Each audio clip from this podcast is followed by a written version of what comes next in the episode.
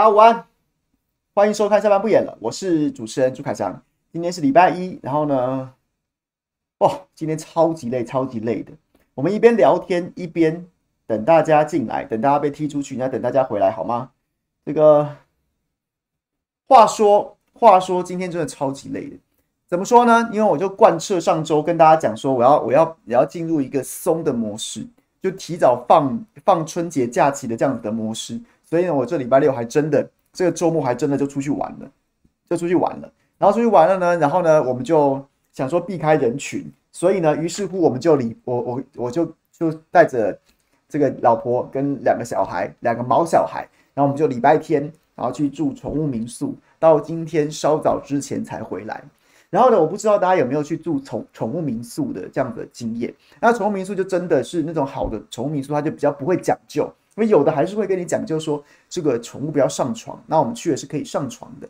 于是呢，想说平常呢，这两两只狗，然后睡自己的狗床，然后有时候晚上凉冷冷的，还有点心疼它们，然后就说好吧，上来吧。然后呢，他们就跳到床上去。结果呢，简直就是个酷刑。因为那个大狗，我们家那只大狗秘鲁，然后它就睡在睡在棉被上面，然后就把你整个卡住，你身体就变成你不能动了。你一动呢，你身体就会滚出棉被。那如果你不动的话，你就只能一直僵在那里，然后你还要小心翼翼的，因为它睡在你脚边，你还不敢这个随便伸个腿就一脚踹到它头，然后它还生气。然后小的呢就钻到我们两个中间，躺在中间，也是等于压着棉被，然后等于我上半身不能翻，下半身也不能动，我就卡在那边，然后整个晚上都没有睡得很熟啊。这个宠物民宿，但至少两只狗是玩得蛮开心的。我只能说这个好不好？就是。虽然我们没有真正人的小孩，但是孝敬毛小孩，带他们出去宠物民宿也是也是好不好？就觉得哈，把他们玩得开心，我们辛苦也就算。但无论如何，今天就是非常的疲惫啊，非常的疲惫，然后就觉得真没睡好。我今天回到台北的时候，我因为我今天下午在再回来做下班不演的之前，稍早之前还有一个通告是这个这个对岸的媒体，然后请我来谈一下选举的事情，我就去，然后我就在那边。因为对对方非常讲究嘛，然后我们就坐在那边给人家书画，然后书画过程中，我又发现我的黑眼圈也超重，也太重了一点吧，就昨天晚上被那两只狗折腾的，哎，这个 对，这个我我我真的，我以前小时候，比如小时候我们让它睡床，可是后来老师说，老师说其实不能让宠物睡床，特别是特别是如果那只狗本来就蛮凶的话，你最好不要让它睡床。因为睡床的话，它跟人睡在一起，然后呢，他会觉得他跟人是平起平坐的，以后你就会不好教他。然后他如果要跟你使性子，然后凶的话，然后呢，就他就会就是就是不好教。所以我们后来就尽量不让它睡人的床。然后呢，最好笑的事情是什么？最好笑的事情是，哎，对，你们是不是准备要跳出去了？然后大家慢慢跳，慢慢回来，然后我就来讲这些五四三的，好不好？然后呢，最好笑的事情是什么？是因为昨天我们去宠物民宿。那宠物民宿，然后好玩的当然就是那个好比有那种很大狗公园嘛，然后就是周围都有围栏的，然后就是我我通常都在那边，通常都在那边就是就着阳光在那边看书，然后喝啤酒，然后呢，两只狗就在在在那个公园里面自己跑，然后我们丢球给它接什么的，然后就是自己，然后想说哇，这个对不对？难得有个闲情逸致，我礼拜六晚上还在家里面卤了菜，卤菜自己卤菜啊，然后呢想说带去。好像有个野餐的 feel，哇塞，这多多多惬意啊！结果呢，我卤了那个牛肚啊、牛筋啊，还有那牛腱子肉啊，然后呢，就把它礼拜天早上要出门之前放凉一夜之后，放在琉璃台上，放在琉璃台上面，准备要切的时候，准备要切的时候，借要切的时候，结果哎。一回头发现，发现那个我们家小编这个吴宇舒，然后他就尖叫，什么尖叫？原来秘鲁趁我们两个没注意的时候，一口就把那个整块牛肚啊，从就跳到流理台上去，把那整坨牛肚给拉给咬下来了。然后呢，我们就两个折腾了，他就把它叼走了。叼走之后藏藏在他最喜欢的那个，就是他有时候就是被骂的时候，或是我要凶他的时候，他在做坏事做坏事的时候，他就会躲在餐桌底下，他就叼着整。整整个牛肚哦，然后躲在餐桌底下，叫也叫不出来。然后呢，狗又会护食，它觉得哇塞，平常平常跳琉璃台上面去，顶多跳流理台上去，顶多就叼个抹布。然后呢，跟我们想要勒索我们，想要跟我们勒索饼干啊或者什么的。结果哇塞，哎，简直像中了乐透一样，哎，叼到整整颗牛肚，哎，他就躲在那个桌子底下，两个小时都不出来。然后我们也没，我们也不敢去去去弄他，因为他他那时候觉得哦，他要全力护食，就这样子。礼拜天早上这样折腾了一个上午，中午出门，然后晚上也没睡好，然后回来之后马上工作。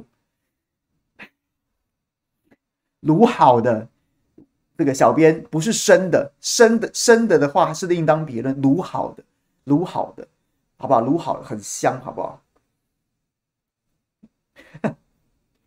好，前面讲完了，OK。那大家这个周末过得怎么样呢？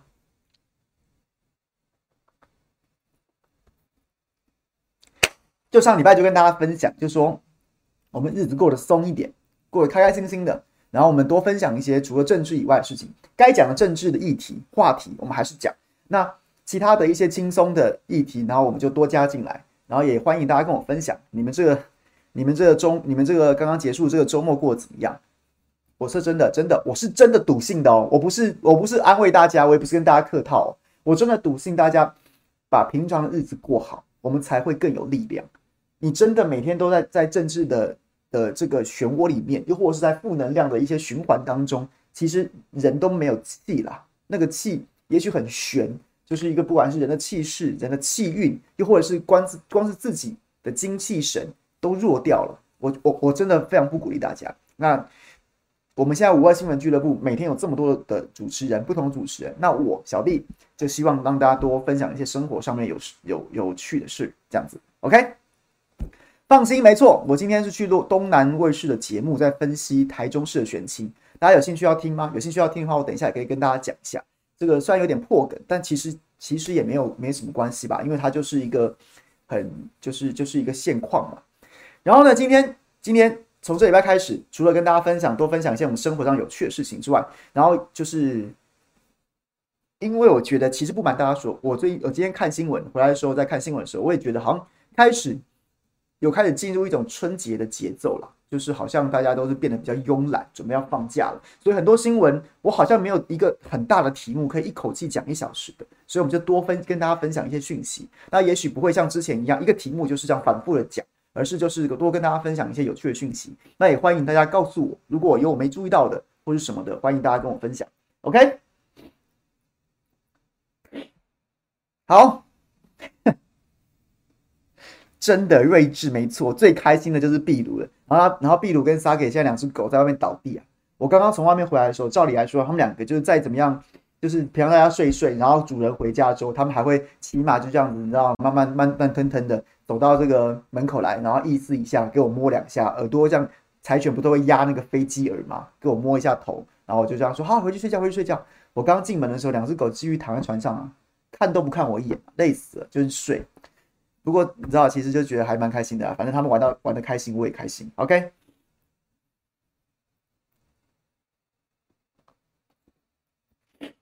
我觉得这这礼拜有几个有趣的新闻可以讲。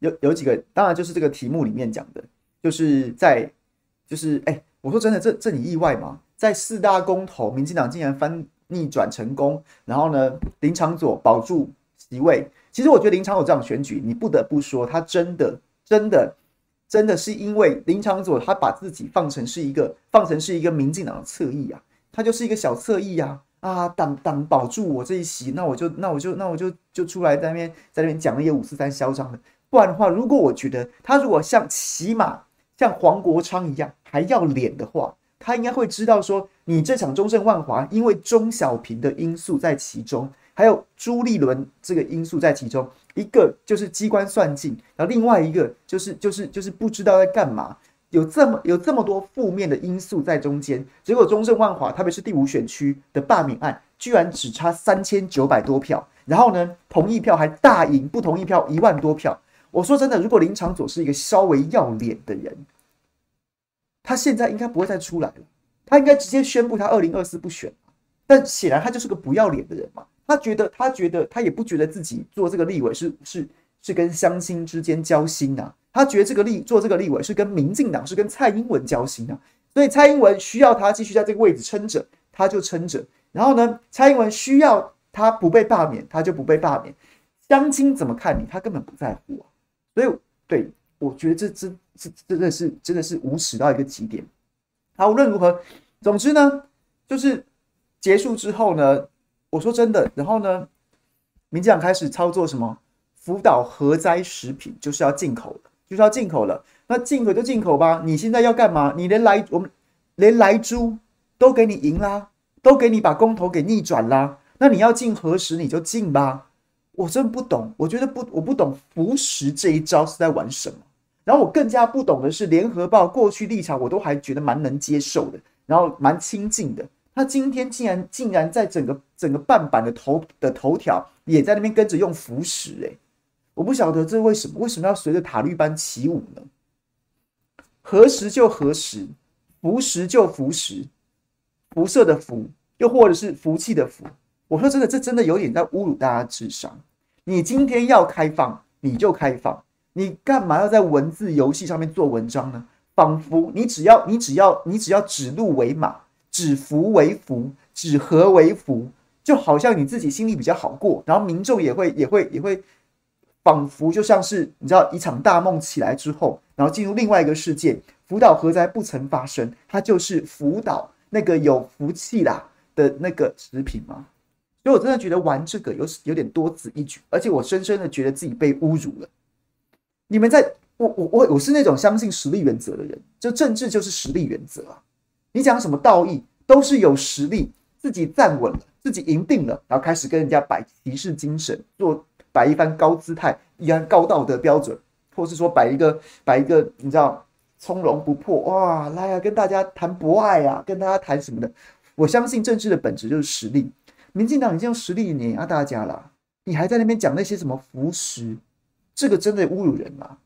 那那我们能怎么办？我们怪自己啊，我们怪自己努力不够啊，怪自己无能为力啊。所以所以他就可以为所欲为啊。他今天说是福食就是福食，他明天指鹿为马就是指鹿为马。你能怎么样？你能怎么样？所以我觉得这是今这是这是我在这个周末当中，我觉得最最莫名的最莫名的的的新闻啊，就是什么福食的。不必了吧？有必要这样吗？有必要这样凌迟大家？你就开放吧，挡得住吗？挡不住啊！但我跟大家讲，也许我的想法会跟大家有点不一样。我对这件事情的观，就是我觉得有几点值得跟大家分享的。第一点，好，先讲，先讲我我我觉得有有意思的观点。好，我觉得第一点是在上周末的晚间，国民党又来了耶！国民党又来了，又突然发了一个新闻稿，说好像就是一副就是。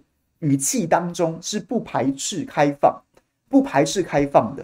然后随即马上马上就引来了，引来谁？引来赵少康，赵赵大哥。然后在讲说什么？你跟谁同意开放了？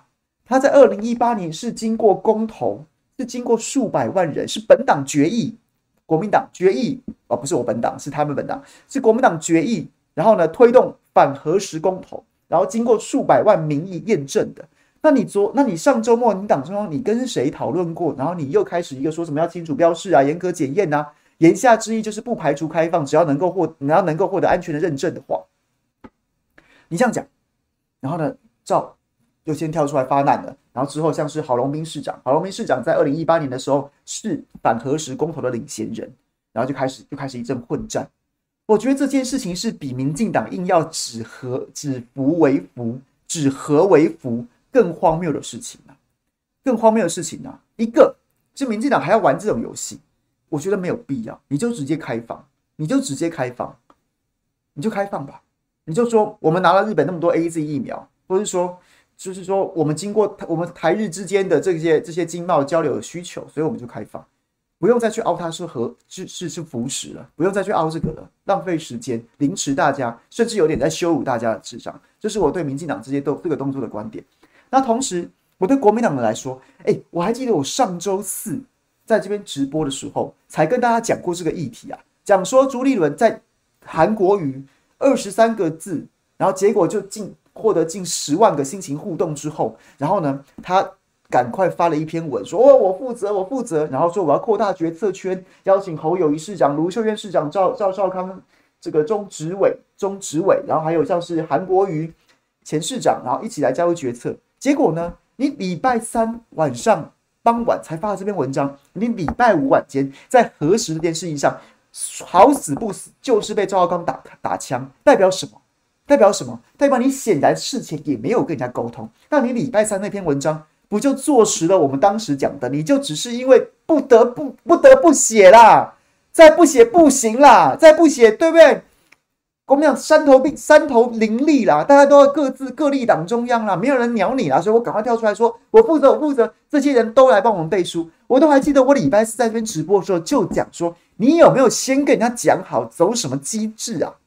走什么机制啊？做什么权责相符的安排啊？什么都没有。哎，结果礼拜四才骂完，礼拜五就犯这样的错，不觉得很荒谬吗？不觉得很荒谬？哎，你到现在还没有止血。还没有止血。今天如果是，如果是你点名的侯友谊、卢秀燕、赵少康、韩国瑜以外的第五个人出来讲说，假设甚至是郝龙斌市长，郝龙斌市长二零一八年的公投领衔人，郝龙斌市长出来讲说，哎，为什么党中央的态度有如果有变的话，是不是要先跟我们沟通？我都觉得。某种程度，你那篇文章还有某种程度的可信度。结果好死不死，就是你点名这四个要加入决策圈的其中之一跳出来屌你，诶诶，真的是比荒谬更荒谬，比悲伤更悲伤，诶怎么有这种事啊？怎么有这种事啊？大家可以大家可以理解我的意思吗？就是，是代表说，这代表说，哎，你你国民党从从一月九号到现在，现在几号？现在一月，现在一月，今天几号？你看我日子过得太好了。对，一月十七号了，八天了，你还没止血啊？你还在流血啊？而且，而且，而且，而且更更难看了，就是你，你假假设你上礼拜三、礼拜四，然后写这篇文章丢出来，是希望让人家止血的，让人家让让你自己止血，让党止血，然后大家扩大决策圈，结果隔一天马上就中了耶，而且就是里面的人跳出来反你耶。也不能说反啊，我讲反，大家又有人要讲说什么啊？诸葛亮，你在外面专门骂国民党，你都不敢骂民进党。我说真的会这样讲的，一定是跟我不熟，那也没关系啊。我只是觉得，打个讲个题外话好了，为什么我会把时间花在检讨民进呃检讨国民党身上？然后这几天好像很少骂国民民进党了，因为各位有察觉到一个社会的氛围吗？有察觉到一个社会的氛围吗？就是很多人都说。我只要讲几次，我讲国民党讲个几次，讲个几句，然后呢，就会有人跳出来说，跳出来说，民进党更烂，你怎么不讲？民进党更烂，你怎么不讲？可是各位，我们有我们不讲吗？我们有少讲吗？我们其实并没有啊，我们一直在讲啊，我们讲了这么多，那为什么投票还是赢不了？那为什么为什么民众还是不愿意选择选择选择国民党或者选择我们的主张？不是选择任何在野党，民众党有时候我也会帮他们讲话。就非民进党的在野阵营，为什么大家还是不选择呢？我后来，我后来，其实我原本就这样想。我觉得现在这几次选举的这个挫败之后，更让我很，更让我很，很明确的相信这件事情啊。呃，明确相讲相信这件事情就是什么呢？就是民进党就算烂，就算烂。做的不好，做的不好，但是人，人，他在他在性格上、本性上面都有一种趋近于稳定的、稳定的一个个性。就是怎么说？好，我重讲一次，民进党很烂，没错，但是你国民党又是什么货色呢？太多的国民党的朋友，或太多在野证明的朋友，然后他其实也不知道该怎么，他自己，比如说你说国民民进党。民进党两岸主张把两岸搞得兵凶战危，可是你国民党的两岸主张其实此时此刻并不被大家接受啊。又或者是说，又或者是说，你说哎呀，这个谁谁谁不好啊，谁谁干了什么坏事啊？那你自己又是什么样的？你你自己你自己有比较好吗？你自己提的主张，然后你有为他奋斗吗？你说我说民进党怎么样怎么样？然后国民党你国民党你你是驴是马，你溜拿溜出来之后，大家也觉得我不能接受啊。于是。民进党很糟糕，我知道。可是，一回头看国民党是这个这副德性，这副德性，我就算没有投不下民进党，我也投不下你国民党，那我干脆就不投票了，就是这样子啊。所以，我觉得这是一个大格局、大格局跟大战、大战略的角度，就是这个时间点，你花时间，你不检讨自己，你不改进自自己，你不让自己变强。你还把大部分的时间精力用在于说说对方很烂，仿佛仿佛原本民进党哦八百一十七万，你把他你天天说他很烂，骂掉两百万票，你好像就会赢一样。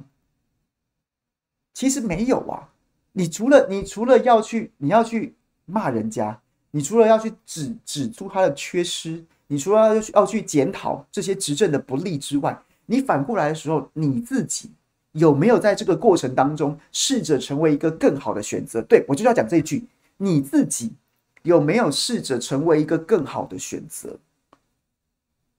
你你自己有没有变得，比如说你很认真的去思考论述？各位。很聊天室里面很多朋友，像包括像乌练姐，我们她是我最忠实的观众之一。我们在去年主席选举的时候，我们还针对像是像是他支持张亚中老师，我支持江启臣，然后我们还在有一些辩论，有一些辩论，我们这些这些人，我们都会把这件事情拿出来讲。可是从去年主席选举到现在结束，请问一下，有没有人有国民党里面自己有没有人会愿意把这个出来拿出来检讨一下，或出来辩论一下？不是说你今天辩完，明天就要把它写进党纲去。但是有没有人试着把这件事情拿出来讲？那请问一下，你都不碰这件事情？刚刚我看到吴连杰讲，你不知道伤口在哪里，你怎么止血？那所以现在你二零二零因为两岸论述大败，被人家操作，正中下怀，操作到现在，经过一场主席选举，又再次操作，你连自己都在操作，你在抹红人家。好，不管怎么样，你也没有要去处理啊。那所以二零二四，你觉得这个？你觉得二零二零那些事情不会拿出来再讲一次吗？那些那些所有两岸之间的那些标签、那些帽子，对的、错的、真的、假的，不会再拿出来操作一次吗？你有想要去处理这个伤口吗？就没有啊。所以，所以，哎，别忘了，别忘了，在公投或许有一些，在补选跟在补选，人家根本不用两岸论述就把你颜宽恒给打垮了耶。我不用两岸论述，诶，我用捷运站跟违建就把你两把你颜宽恒给打垮了，我顶多再加一个黑道的标签，红帽还没有用啊，黑道就把你打垮了。你二零二二年层级更高了，变成县市首长了，两岸论述可能就出来喽。二零二四那更是无可避免的，两岸论述一定会被主打。这世界的格局如果没有在两年之内改变，美中关系、两岸关系没有在两岸两年之内改变的话，你二零二四难道不会面临这个问题吗？这只是其中之一啊，这就是我刚刚讲的。你整天骂民进党说兵凶战危啊，哎呦，这个什么什么什么的。那所谓我回头去看你什么货色？你什么货色？你你打算怎么样？我二零二零就已经抛弃你一次，我二零二零就已经比就已经就已经不要你国民党了。你这四年你也没做什么改进，我二零二四怎么可能会投给你呢？这这就是这个意思啊。就是这意思啊，所以我才觉得，我还觉得骂骂骂会骂，我们也不曾停止停止检讨过执政者，我们也不曾停止针对很多执政的缺失表达我们的看法跟我们的意见。可是回头你不能说好像哎、我们是一个媒体人，我们我们无党无派，我们也不从政，然后我们在那边然后指责一些执政者，蓝的蓝的讲，绿的也讲，然后绿的讲的比较多，因为他毕竟他执政。回头蓝的蓝的执政人物，明代，然后呢？官员，然后甚至什么，就是反正就是从政者、主席、文传会，然后呢，也在我们这边，好像他是个第三者一样。他是个第三者，哎呦，朱凯翔骂骂一句，我骂两句啊，我再骂三句，不是啊，哎，你是政治人物哎，你你的工作是你自己要变成一个更好的选择，你当然可以执去监督执政者，但你本身更重要的的目的是要成为一个更好的选择，不然我觉得。我觉得他是个烂货，我发现你也很烂，你甚至在我心中比他更烂。那你光他讲他烂是有什么屁用啊？这才是这是一个迷思跟盲点啊！现在此时此刻，大部分的很多蓝营的政治人物，或是甚至白银的政治人物，到现在也似乎还没有参透这一点呢、觉得觉得上了政论节目去之后，以攻击取代防御啊？什么意思？就是一个议题，一个议题，然后呢，就是反正我也我我也不知道我我能帮党怎么辩护。那没关系，我就一直骂人好了，我就一直骂人，骂人，骂人，骂人，骂人，把时间骂满，仿佛我就赢了。是啊，你有可能在那一个节目当中，然后骂得很凶，骂得淋漓尽致，骂得畅快淋漓，让人家没有办法回头来骂你。可是到投票的时候，我看你也不是什么好货色啊，我我不会投给你啊，或是说，是说是说我心中根本都觉得你更烂啊！我平常看了民进党，干你这样骂他，我觉得看了很爽。可到最后，我还是觉得，哎呀，他烂就是像现在这样啊！你你我还不知道你什么货色，我还不知道你选你会怎么样呢？那怎么可能投给你？就是这样，就是这样。好好的，哎，连输这么多场，现在要做的事情是什么？不是再把牙牙齿磨尖一点，把嘴巴拿个砂纸磨的牙尖嘴利，好像自己就成功了一样。不是啊，别忘自己的角色，你终究要成为选票上面的其中一个选项。所以重点是什么？重点不只是说别人烂，而是你要能够说得出口，拿得出手，自己哪里好，这才是我觉得，我觉得可不可以参透这一点？可不可以想通这一点呢？不然你永远都赢不了。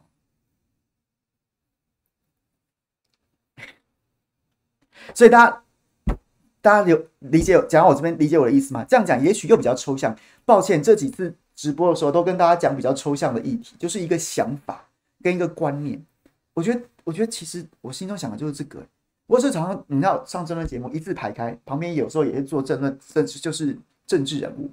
然后呢，不管是被点名有机会参选首长的，又或者是现任的民代，我想说，你一直在骂，你一直在骂民进党，骂民进党，我骂就好了。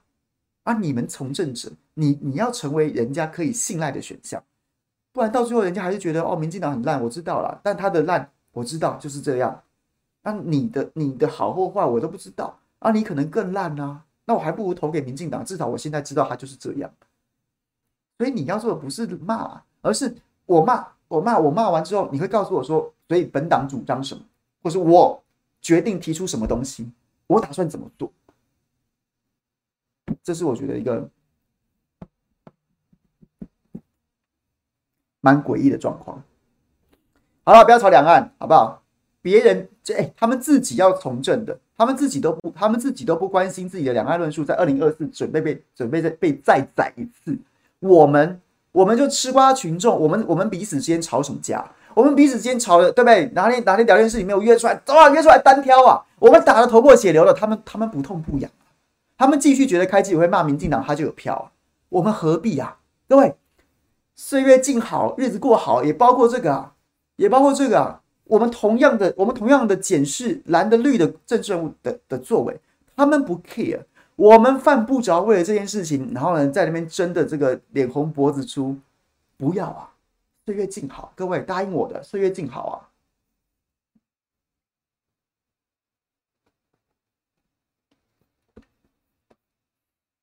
！OK，好，然后呢，我回来讲，我回来讲，这是我第一个觉得观察点。对民进党来说，我觉得服食这件事情真的很羞辱大家智商。对国民党来说，我觉得那上礼拜那一出真的太荒谬了。然后，其实我要讲我个人的看法，可能聊天室里面很多朋友不会认同我，不会认同我，不会认同我关于这件事情的看法。但我可以直接讲，告诉大家我的看法。我并不反对核食进口，我对于核食进口这件事情，只是在于说我们可以谈到什么条件？我们可以谈到什么条件？人家说日本人已经说了，这跟 CPTPP 无关。好，那你现在就决定要开放，你至至少明的暗的，你可以谈到一些什么条件吧？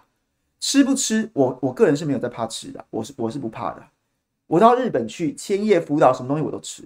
那在台湾，你说单就那个食物敢不敢吃？我都敢吃啊，我都敢吃啊。当然，我会不会刻意说也要吃，或是我会不会看一下想说哦，还有别的替代品，那我不要，那我就买别的，我不买福岛或者不买千叶，有可能。但是基本上它进口我不怕，我不怕。然后呢？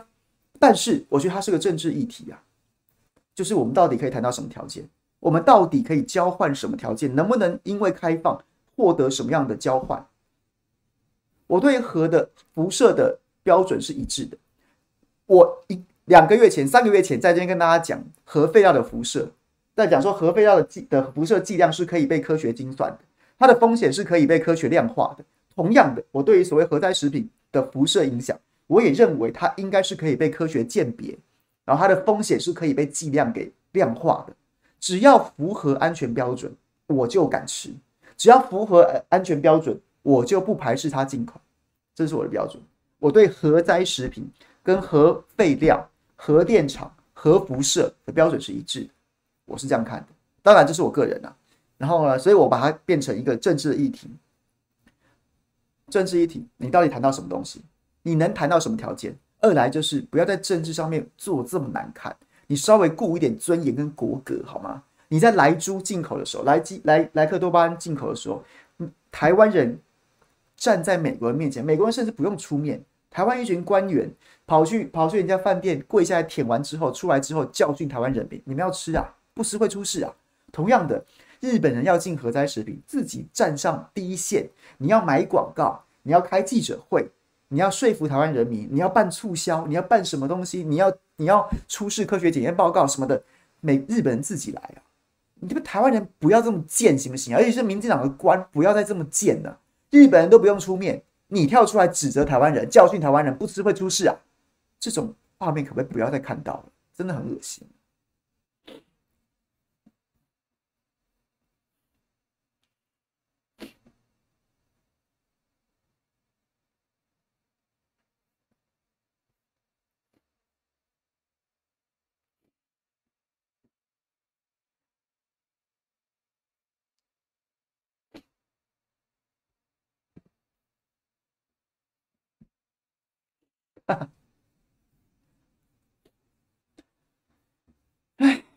文琪说食品比较韩国的标准，我知道韩国的标准，韩国标准最具体、最最基本的，其中最基本印象就是日本人自己验呐、你不可能，你不可能再把成本、把这个检验成本、检验的人力跟成本转嫁给台湾呐、就是什么意思？就是日本你要把这个食品输入到韩国，然后未来可能要输入到台湾，我台湾不可能为了你的食品风险再去增添我们的人力成本。跟我们的检验成本，是你日本人自己要验好之后，然后呢，把那个检验报告，然后拿来送到台湾来，取信于台湾人呐、啊，不是我们哦，你要卖卖过来是不是？结果呢，你把东西包一包送上船之后，然后就直接运到台湾来，是我们要出钱出力花时间去帮你检验，没这回事啊！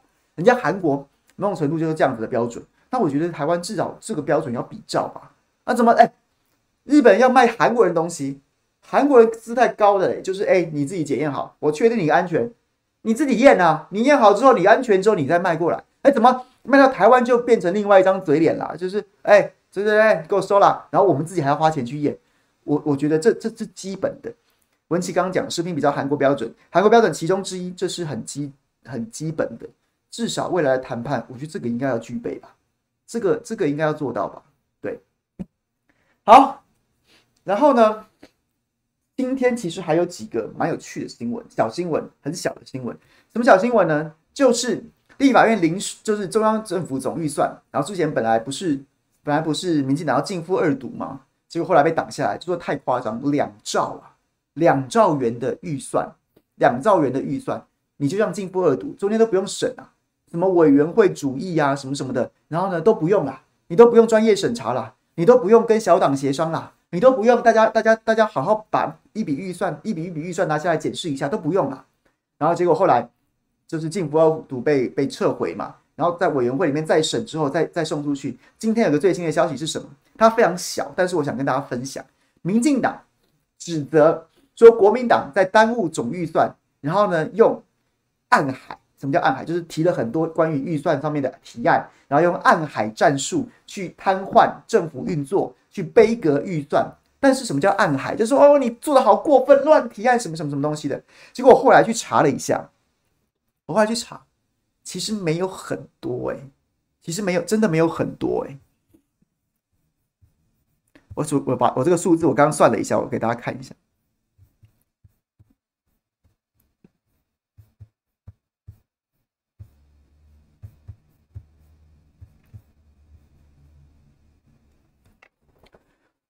两兆两千多亿，两兆两千多亿的中央政府总预算，中华民国一年有两兆两千多亿的中央政府总预算，一共有四十六个部会，一共有四十六个部会，然后呢，会就是会会就是有必或者预算会被送到立法院去审查，然后呢，国民党有三十八席的立委，三十八席的立委，然后呢，针对这四十六个部会，平均每个部会提两二点三个案子。对，每个部会四十六个部会，分别可能数亿元到数千亿元不等的预算，然后三十八个国民党立委平均对每个部会的预算提二点三个案子。那个预算不代表说我一定把你预算删除哦，然后不代表说怎么样，有的只是说，哎，你这个执行的效率非常不彰，哎，你是不是应该要检讨一下，怎么样怎么样？这样子的案子，每个立委对每个部会平均提二点三个，被民进党说这叫做暗海战术，要瘫痪中央政府总预算。然后呢，结果呢？结果呢？民进党六十二席的委员，民进党六十二席的委员。他针对明年的中央政府总预算，各位猜他提了多少案子？就是有的时候预算执行不彰啊，有的时候你的科目乱编呐，有的时候觉得说，哎，你这个钱不该这么花，或是说有的预算我觉得应该多花或少花。你知道你知道六十二个民进党委员提了几个案子吗？针对中央政府总预算，七十四个，七十四个，平均一平均平均每个委员只提了一点多个案子啊，两兆两千多亿。国在在立法院里面占绝大多数的民进党团的委员，每个人几乎都没有意见，每个人提不到两个案子啊！我不懂哎、以前国民民进党不是最喜欢批评国民党是橡皮图章吗？那立审预算难道不就是不就是立法委员最主要的职责之一吗？然后呢，行政院把这个预算丢到立法院去之后，你们几乎都没意见哎、欸。行政院要怎么花钱就怎么花钱，要怎么要怎么编预算就怎么编预算，执行的效率怎么样，编预算合不合理，金额合不合理，你都完全没意见，这不叫橡皮图章，什么才叫做橡皮图章啊？然后最夸张最夸张是什么？财政委员会，中华民国财政委员会，包括什么财政部啊，然后包括什么什么经管会啊，然后呢？其中有好都是重要的部会，结果在在财政委员会里面，民进党的立委针对他们的这这笔总预算，只提了一个案子啊，只提了一个案子啊，代表什么？代表他们对于整笔预算、整个政财政委员会这些部会、经管会、财政部，还有什么？我看一下，经管会、财政部、审计部、中央银行主计处。下辖这么多单单位的财政委员会，最夸张是整个整个在这个委员会当中的民进党立委只提了一个案子，代表说他们觉得这笔钱你要怎么用就怎么用，我们都没有意见呐、你就用吧。苏贞昌，你你你领导的行政团队实在太棒了，你要怎么花钱就怎么花钱呐、这是我们要的立法委员监督的方式吗？你可以在政治意识形态上面采取跟党一样的立场，可是钱。那是全民的钱呐、要护航到这种程度吗？要护航到这种程度吗？这不会很夸张吗？这个新闻我敢说，可能没有太多人会注意，然后可能他也不会，也不会上太重要的版面，太重要的版面不会。只是我都觉得说，哎，台湾的政治结构真的出了非量变产生质变啊！民进党完全执政之后，选了这么多席的立法委员之后，它导致的质变是什么？质变就是监督功能已经完全废弃了，你要怎么样怎么样啊？总统叫行政院长怎么花钱，他就怎么花钱，他爱怎么编预算，没有人监督啊，没有人可以制衡啊，这就是量变从立法委的席次导致的质变啊，这是我们要的吗？这是我们要的吗？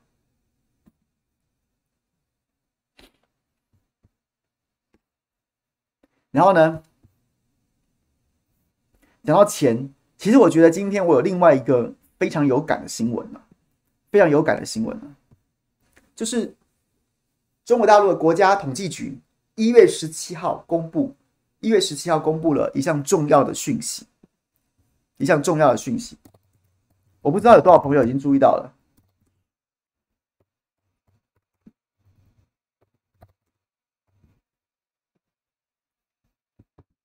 我觉得这个讯息也非常重要。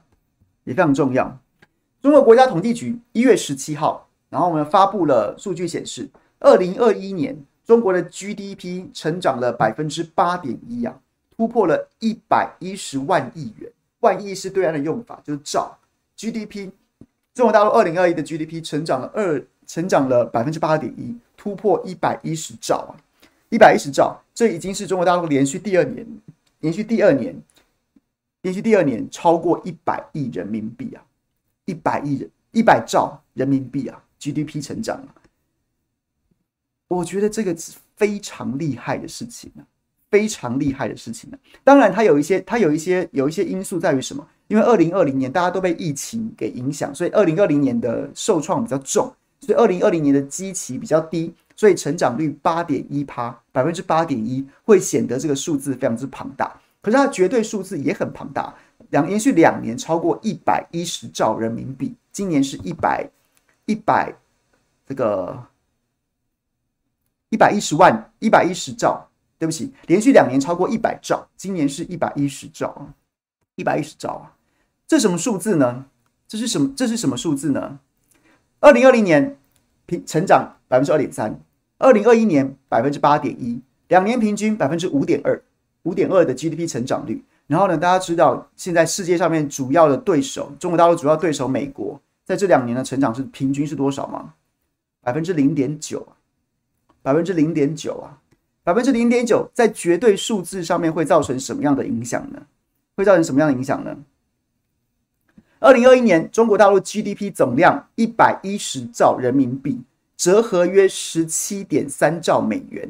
而美国的 GDP 总量是二十二兆，然后呢，所以也就是说，二零二一年中国大陆的 GDP 已经达到美国的百分之七十七呀，百分之七十七到百分之七十八，百分之七十七到七十八，这是一个非常了不起的数字啊，非常了不起的数字啊。然后呢，美国在从去年到今年增长了两兆，中国增长了三兆美元，三兆美元是这样子的速率，这样子的速度，然后来快速缩小彼此之间的差距啊，彼此之间的差距。所以，在全球疫情泛滥跟美国施压情况下，二零二零年中国大陆的 GDP 从十四点七二兆美元，二零二一年暴涨到十七点七三兆美元，一年增量超过三兆美元。三兆美元，三兆美元是个什么概念？是全世界 GDP 总量的前五名啊！就是中国大陆增加了这三兆美元。如果拿这三兆美元去排名，说二零二一年的那些那些国家的总的的 GDP，它可以排进前五名啊！排进前五名，整个国家搞一年，它的那个数字还不还没有中国大陆从二零二零年到二零二一年增加这三兆美元多。人均 GDP。达到了一点二一点二五五万美元，然后呢，中国大陆瞬间已经突破中等收入陷阱，真中等收入陷阱啊！我觉得这件事情非常可怕，但在台湾可能不太会有人跟你讲这件事情，不太会有人跟你讲这件事情，他们还是会跟你讲中国即将崩溃，三峡大坝要垮了，然后呢，没有煤可以烧了，北方没有办法供暖了，然后南方会有水灾这样子的状况。我以前刚开始做直播的时候，我很喜欢跟大家分享这样的新闻。但其实我知道我自己不是专家，我只是因为做政论节目的时候，我会我会各个不同角度的媒体都会看，都会看。但台湾长期以来陷入一个坐井观天的状况，有关于中国大陆好的，有关于中国大陆好的新闻绝对不报，或是说或是说都用不都用一种匪夷所思的诡异角度去诠释去解释。然后关于这样子的，我不知道诶、其实我觉得还蛮还蛮骄傲的，说实在的。毕竟你知道，中国人两百多年的苦难，至少在至少在吃饱穿暖这件事情上面，在在一二零二零年、二零二零年、二零二一年，在二十一世纪看起来没有什么重大变故发生的话，两百年的苦难结束了，这件事情不好吗？这件事情不值得说嘴跟骄傲吗？然后要去跟那些莫名其妙的西方媒体讲那些五四三的，不觉得自己很不觉得很无聊吗？或是觉得说你到底在想什么？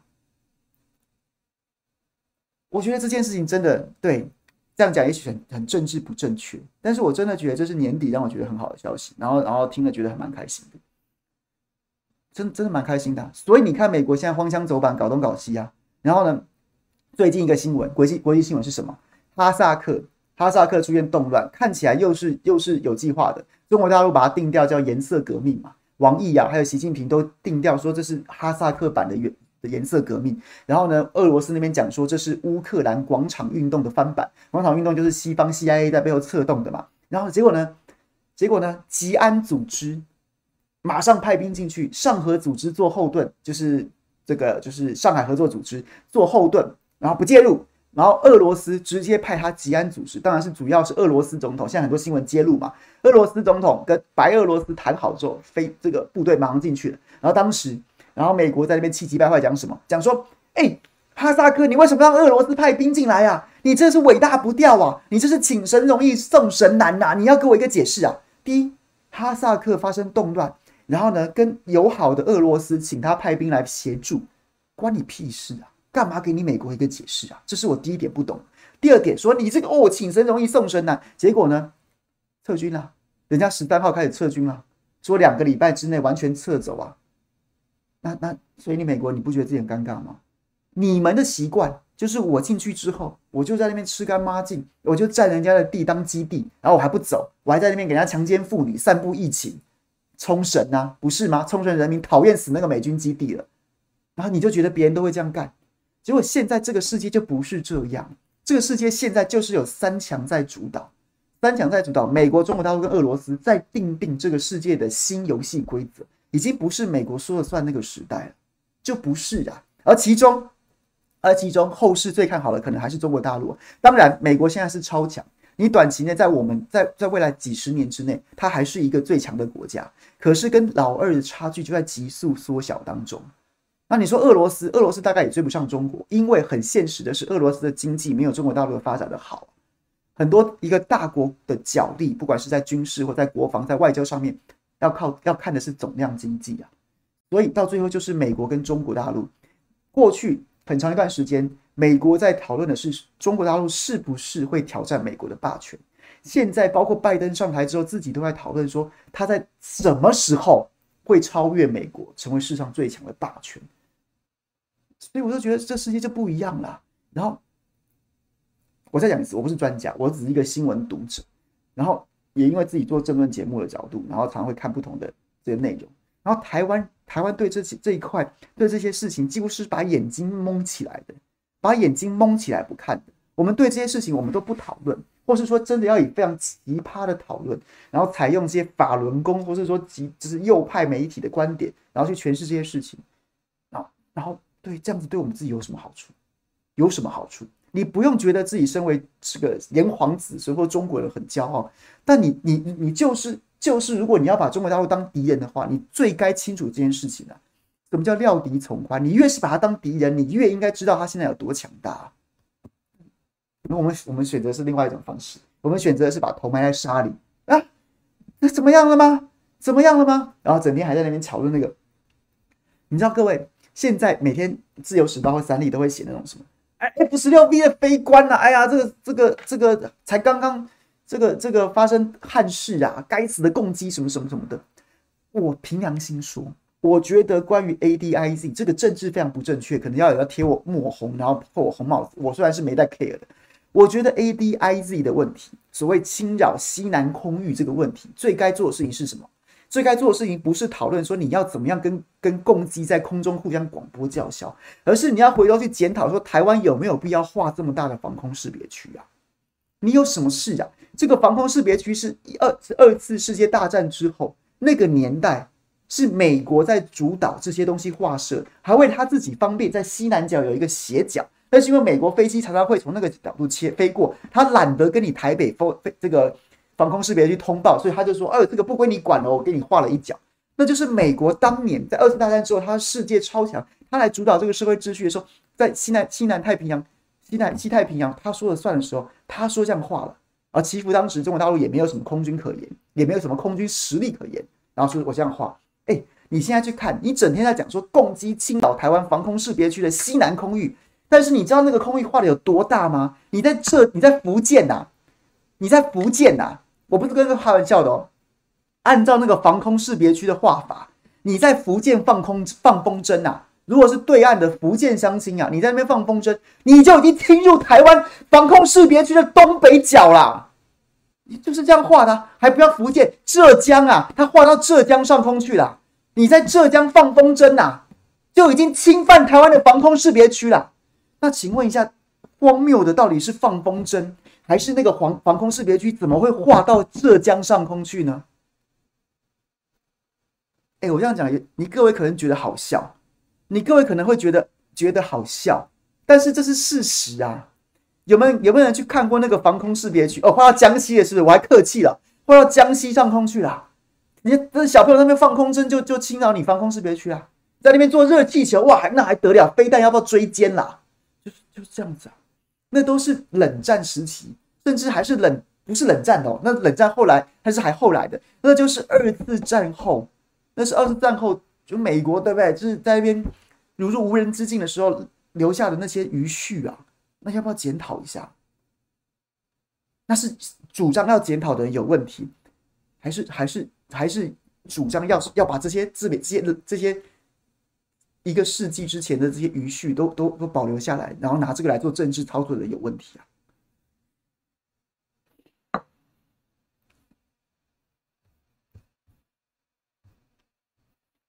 是我我错了，对，还有江西，我还我记得江西比较少，浙江。福建、江西放个风筝，你就侵犯台湾防空识别区了。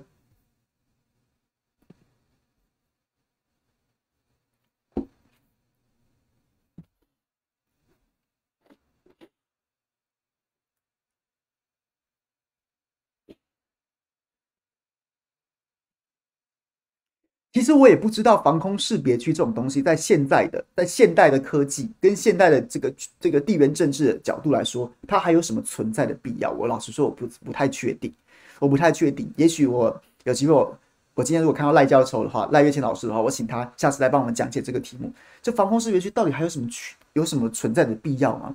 啊，不就领空吗？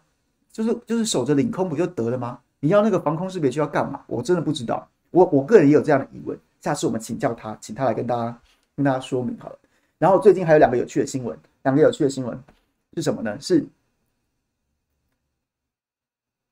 中欧班列，中欧班列为什么哈萨克情势如此之快的稳定下来？那为什么为什么像是中欧班列不断在扩张，越越往越往中国大陆的东南开？然后同时哈萨克是因为一个重要转运站，所以大家都一直要巩固它，一直要巩固它。然后呢，这个。欧洲这边也受也深受中欧班列的影响，然后这条铁路就是古代的丝路，类似古代接近古代丝路的路线。然后呢，因为中欧班列重新成为重新成为一个稳定的力量，最近很多评论在提到这件事情，当然不是欧美观点的评论，然后就提到这件事情，然后在探讨中欧班列它有没有可能从此改变，从此改变这个就是过去很长一段时间在世界上面大家争夺的是靠航空母舰去改变海洋的形式。而进而影响到所有这个世界的局势。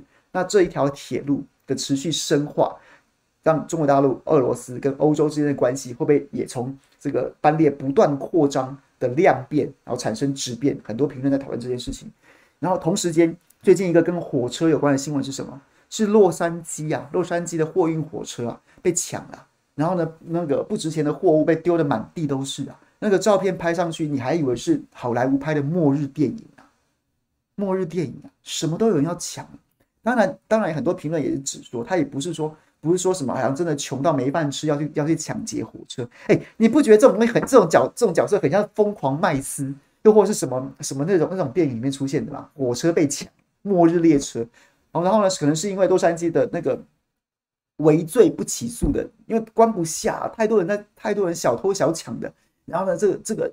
这个司法系统要崩溃了，太多人干这事儿了，所以洛杉矶那些围罪可能就关二十四小时，拘留二十四小时，把你放出来，当做没事一样，所以就助长这样的犯罪。不是我朋友，哎，我在新闻上看到这照片，我还有朋友真的拍照片给我，说去到商场，所有车子停一排，所有人把车窗、车门全部打开，把车窗、车门全部打开。为什么？因为很多人就直接，因为不是我这围罪啊，他可能不会被起诉啊，他甚至不会有人抓他，他就把你玻璃敲破，看里面有没有零钱，看一看，看一看，看一看。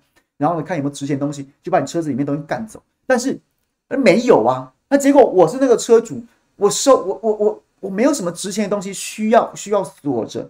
然后呢，结果被你敲破玻璃或者撬开车门，我还得去修车。所以去到那种百货商场外面，一排车子全部把车窗、车门全部打开，直接告诉你说，你不用敲了，你也不用撬了，你就直接看，没有值钱东西，不要偷了。你可以想象吗？你可以想象吗？然后呢，桥水公司的最近有个新闻蛮有意思的。桥水公司的创办人，创办人，然后呢，他最近讲什么？他在讲，他在讲前前几个月被被大部分台湾大部分的媒体，还有很多西方的媒体讲说，习近平又要搞文革啦。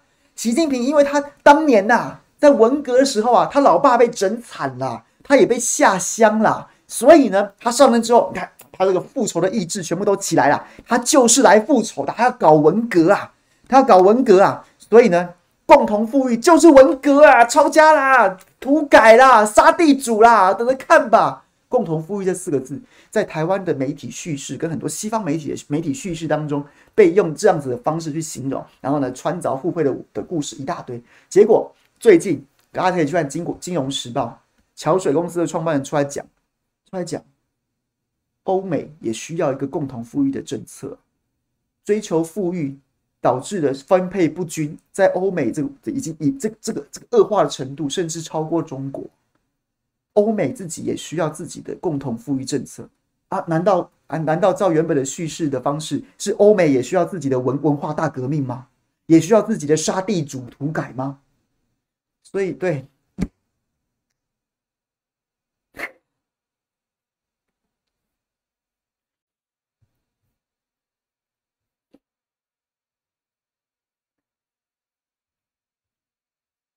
好，讲完了，今天讲完了。今天就是未来，我们可能走这个风格。如果没有什么大事的话，我就跟大家分享我读报跟跟跟看报道的一些心得，然后可能就天南地北的都聊，然后还包括聊生活当中有趣的事情，生活当中有趣的事情，然后呢，天南地北的聊。欢迎大家，因为因为因为如果我我很多事情不是专家，但如果我要聊很多我不是专家的议题的时候，我想跟大家分享。那我希望大家能够抓住其中的关键字，不要也许我讲错了，也许我理解错误。抓住其中的关键字之后，再去搜寻，然后再去再去再去再去阅读，然后再去思考。然后我们可以我们可以增加我们彼此的交流跟讨论。但是就是就是这样子。然后呢，把把我们直播的变得比较丰富跟轻松一点，这样 OK 吗？大家可以接受吗？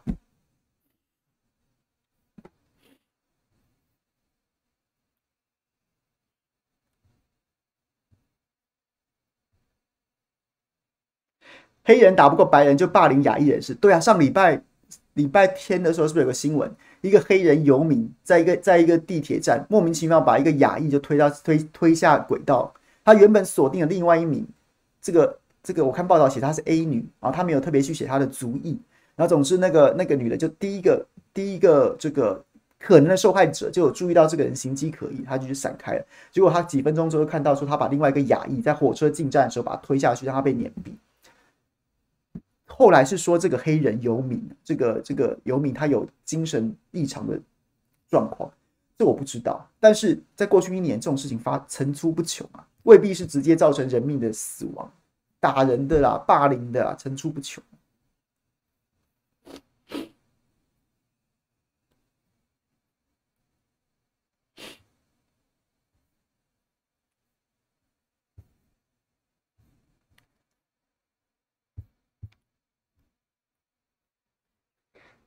好，各位有什么要分享的吗？来聊天啊，来聊聊天吧。就是看聊天室里面有什么有什么想要分享的，大家可以，大家可以来聊一下。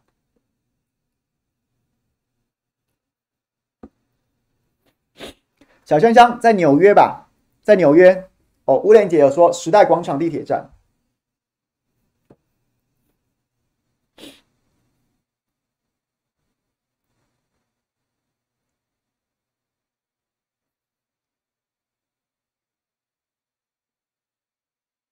哎，大家不要吵了啊！不要再吵两两岸论述的事情。我对这件事情就是，其实我之前都有讲说，我有很我有我对每件事情我有看法，可是我也不会觉得说大家一定要听我的看法，一定要听我的看法。那同样的，我们彼此都这样子啊，你也不用去说服谁嘛。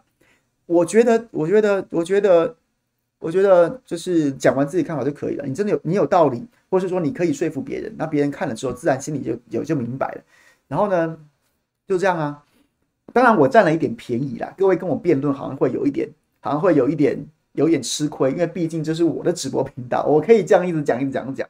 然后你们的留，你们的留言可能跳得比我慢，对。但是就是，我还是真的觉得就是这样子，就是大家各输几天就好了。我，我，我可以很明白告诉大家，二零二零年会发生的事情，二零二四一定会重新发生，一定会再发生，就是两岸这件事情一定会重新发生。那但是问题是，然后他们自己这些从政者，甚至可能。可能名字会被印在选票上面的人，他都不着急了，他都不处理了。我们犯得着在这么欢乐的原地当中，为了他们真的脸红脖子粗，真的这样子面红耳赤吗？真的没必要，真的没必要。这就是一种对，恨铁不成钢，哀莫大于心死，也不过如此。那那，so what？你教我们岁月静好的不是吗？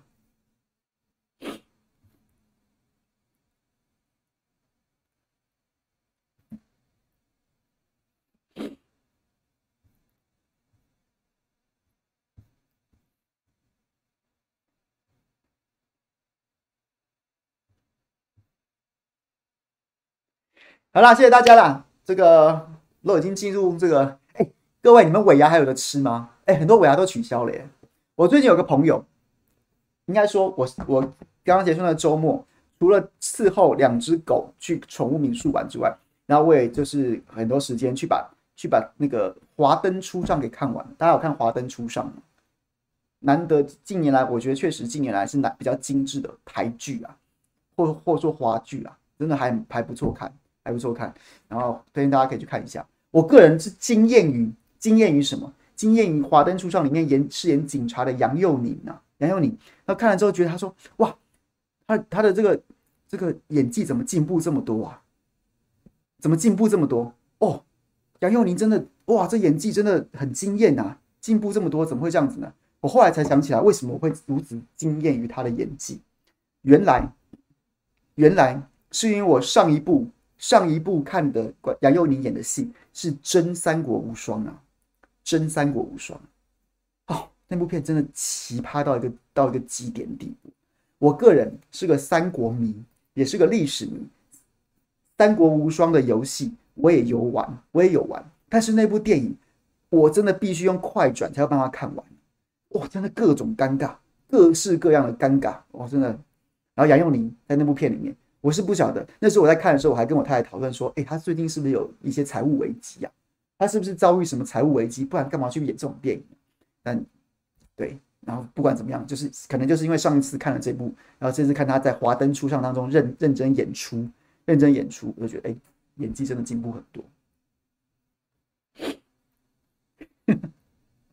大家不要再讲《华灯初上》好吗？不要再跟我讲《华灯初上》了。华根柱上，我真的不想看。OK，我真的不想看，我真的不想看。而且最荒谬的是什么？华根，华根，邓家华，他不是领有那个轻度智障的手册吗？然后呢，然后我们现在的关于儿少精障的相关的法规规定是，这样的人其实他不是进到媒体，其实应该把脸部马赛克起来吗？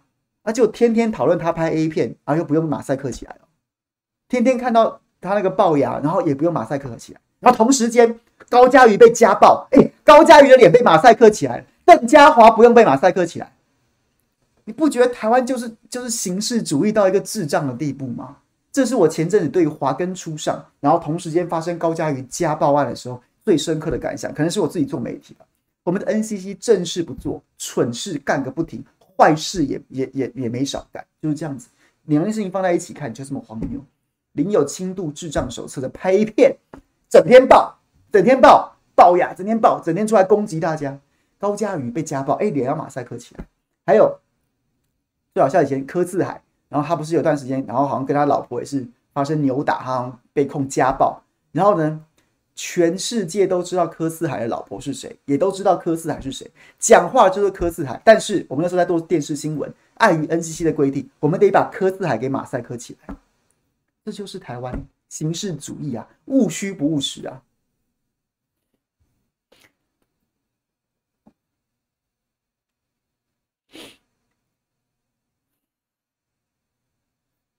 鲍鱼游戏我也有看啊，连我太太都有看，因为很多人传那个片段，然后他只有一个感想，就是说，怎么里面的妹子都长得这么奇怪，这是他唯一的唯一的感想。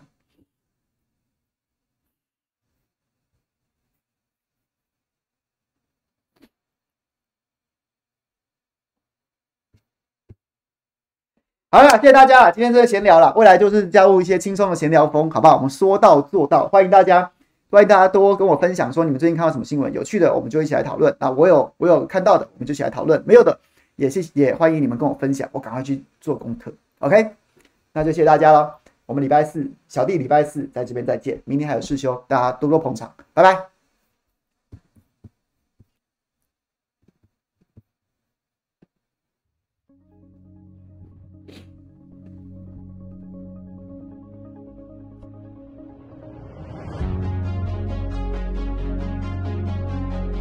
还有是老师朋友谢谢了拜拜。